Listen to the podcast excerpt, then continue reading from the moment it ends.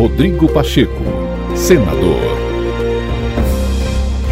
A representantes de diversos segmentos da economia, o presidente do Senado Federal, Rodrigo Pacheco, afirmou que na discussão da reforma tributária é necessário prevalecer o republicanismo e patriotismo verdadeiro para o entendimento de que a reforma é fundamental para o Brasil. O senador proferiu uma palestra sobre o assunto nesta segunda-feira, ao lado do relator da reforma tributária no Senado, Eduardo Braga, em um debate promovido pelo LIDE, Grupo de Líderes Empresariais, em São Paulo, com o tema Reforma Tributária e Perspectivas para o Brasil. O que eu espero muito é que nós tenhamos, na lógica dessa reforma tributária, uma lógica de republicanismo, de patriotismo verdadeiro, de entendermos que essa reforma precisa sair do papel e precisa ser entregue à sociedade brasileira e que todos que se sentem à mesa para discuti-la, sejam agentes políticos como nós, sejam agentes privados como os senhores,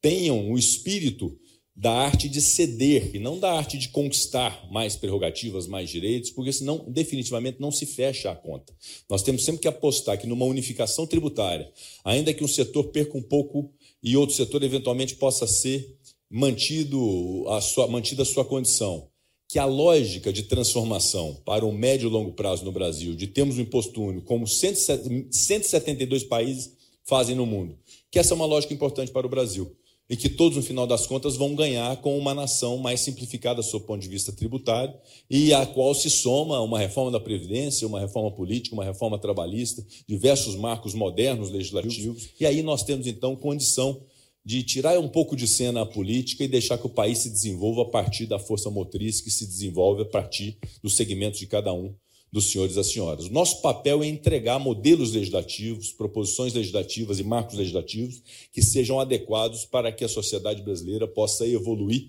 independente do Estado, independente é, da política.